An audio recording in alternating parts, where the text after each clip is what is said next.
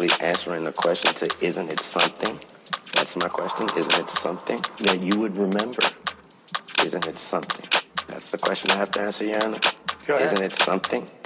You could you do the best try to answer it. yes, something I yes. That's my answer. It, yeah, it is something out of your ass. Have you ever hired a photographer to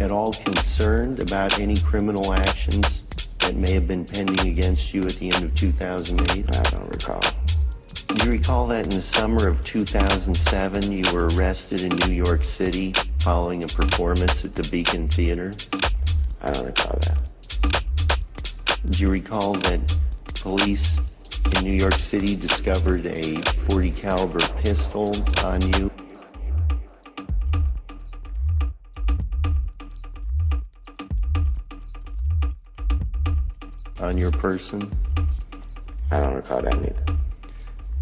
Do you recall that in late 2009 you pleaded guilty to attempted criminal possession of a weapon. I don't recall that. Either.